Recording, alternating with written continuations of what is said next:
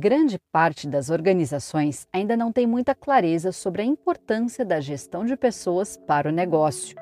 Muitos ainda têm dúvidas se essa é uma tarefa da área de desenvolvimento humano e organizacional ou dos gestores. Nosso sócio fundador e educador referência no desenvolvimento de líderes, Gilberto de Souza, explica por que essa é uma responsabilidade dos gestores. E mais, destaca sete pontos essenciais para estruturar a gestão de pessoas nas organizações. Né, quando a gente pensa em seres humanos e as pessoas falam, ah, as pessoas são recursos. Na verdade, não são as pessoas que são recursos. As pessoas possuem recursos. E quais são os recursos que as pessoas possuem? A sua inteligência, os seus conhecimentos, as relações, os relacionamentos e suas redes de relações que elas possuem, as suas capacidades e competências já desenvolvidas para determinados contextos e cenários, o tempo disponível dessa pessoa, a energia dela para realizar coisas, ou seja, esses são os recursos que as pessoas possuem. Então, quando a gente pensa recursos humanos, significam os recursos que os seres humanos possuem. Então, gestão de pessoas nada mais é do que você estruturar e organizar os recursos que as pessoas possuem para produzir algo. Né? E, sendo o gestor, você é a pessoa responsável por fazer isso. Logo, gestão de pessoas não é uma responsabilidade da área de recursos humanos ou da área de desenvolvimento humano e organizacional, DHO, como geralmente também é chamado, mas sim de cada gestor. E quais são os pontos-chave que fazem parte de uma estruturação de gestão de pessoas? O primeiro ponto importante em termos de gestão de pessoas significa dar um propósito por que estamos trabalhando juntos.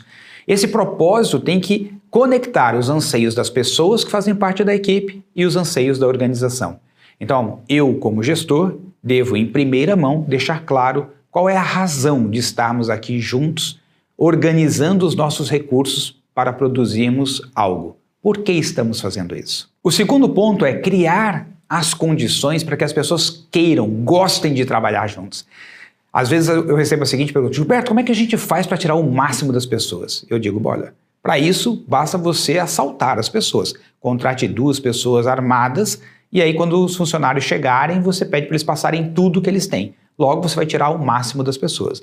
A pergunta deveria ser: como criar um ambiente com as condições para que as pessoas queiram oferecer o seu melhor, queiram fazer tudo com excelência? Então é importante fazer a pergunta certa para dirigir o nosso cérebro para o local adequado. Então, quando a gente pensa o seguinte: é minha função como gestor, depois que eu dei um propósito, uma razão, que eu encontrei uma razão do porquê existimos, criar um ambiente em que todas as pessoas queiram fazer o melhor que podem e gostem de trabalhar juntos. Ou seja, isso faz parte da minha função. O terceiro ponto da função do gestor é exatamente criar a arquitetura da função, ou seja, o desenho. Sabe como num time de futebol que você tem lateral esquerdo, lateral direito, centroavante, goleiro? Exatamente. Então, como que você vai desenhar a estrutura? Quem vai fazer o quê? Quais serão as posições necessárias para realizar bem o propósito, a missão dessa equipe existir? Então, esse é o terceiro ponto. O quarto aspecto importante de gestão de pessoas é você atrair e selecionar os melhores para trabalhar com você. Pessoa certa no lugar certo é essencial. Nada pior do que uma pessoa com grande potencial num lugar errado. Ou um lugar que tem muita responsabilidade com uma pessoa que não tem competência para desempenhar aquela função. Então, você atrair os melhores e poder selecionar a pessoa certa para cada função pode fazer com que você tenha grandes resultados. Então, olha que bonito. Falamos sobre ter um propósito, falamos sobre a importância de criar um ambiente em que todos queiram fazer parte, falamos sobre desenhar bem quais são as funções que todos precisam estar e falamos agora de você atrair e selecionar os melhores. Mas será que termina aí? Não. A função de gestão exige ainda mais do profissional. E o quinto aspecto da função de um gestor contemporâneo é estruturar um cronograma de prioridades. É vital que a pessoa chegue sabendo exatamente qual é a coisa mais importante que ela deve dar atenção nesse momento. Muitas vezes as pessoas falam: Nossa, eu tenho 200 coisas para fazer. Quando elas se sentem assim, elas se sentem perdidas, se sentem improdutivas, isso não ajuda, porque a sensação ruim faz com que elas fiquem menos criativas. Agora, quando a pessoa chega e fala, eu tenho 200 coisas para fazer, mas eu sei qual é a primeira, a segunda, a terceira, a quarta, seja, existe um cronograma, existe uma priorização. Então, ter uma agenda estruturada para que cada pessoa saiba onde ela deve colocar a energia e a atenção dela em primeira mão é fundamental e é função do gestor. O sexto ponto ou aspecto que faz parte da função de um gestor é continuamente desenvolver cada integrante da equipe, tanto nas questões técnicas como nas questões comportamentais, para que essa pessoa possa performar de uma forma cada vez melhor.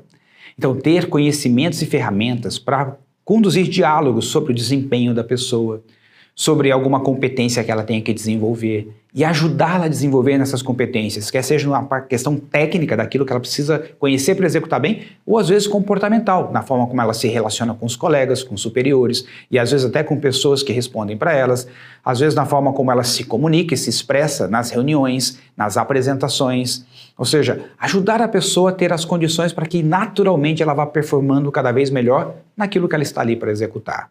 E o sétimo e último aspecto ou ponto, que faz parte da função do gestor, é saber identificar quando o ciclo da pessoa naquela função que ela está ali para executar está se encerrando. Como assim, Gilberto? É, é natural que quando nós comecemos a algo, chega um momento que aquilo precisa se transformar. Ou a pessoa será promovida, ou seja, naturalmente aumenta o nível de complexidade, ela passa por uma nova posição e chega mais pessoas para trabalhar e ela vai poder coordenar, ensinar essas novas pessoas e gerir essas novas pessoas. Ou às vezes encerra o ciclo da pessoa naquilo porque ela se interessou por outra coisa e agora ela quer fazer uma outra coisa dentro da organização. Ou até mesmo, às vezes, o momento da organização e o momento de vida da pessoa não bate mais. Ela quer uma vida mais tranquila enquanto a organização está incrementando cada vez mais, crescendo, se expandindo, exigindo cada vez mais das pessoas que estão ali dentro. Logo, o momento de vida da pessoa e o momento da organização não estão mais batendo. E aí está fechando o ciclo, talvez, dessa pessoa dentro da organização. Então, o sétimo e último aspecto é o gestor ser capaz de perceber quando o ciclo de alguém está finalizando mesmo que a pessoa vá continuar na organização em uma outra função, mas para aquilo que ela está fazendo, o ciclo está fechando. Ter essa sensibilidade para poder saber agir adequadamente nessas ocasiões, quer seja para promovê-la ou mesmo para desligá-la. Você ouviu o nosso sócio fundador e educador referência no desenvolvimento de líderes, Gilberto de Souza, falando sobre os sete pontos chaves que os gestores precisam cuidar para realizar a gestão de pessoas. Se você quer mais informações sobre este tema, acesse o nosso blog www.nortus.com.br/blog. Lá compartilhamos conteúdos em vídeos, artigos e ferramentas gratuitamente. Até a próxima semana!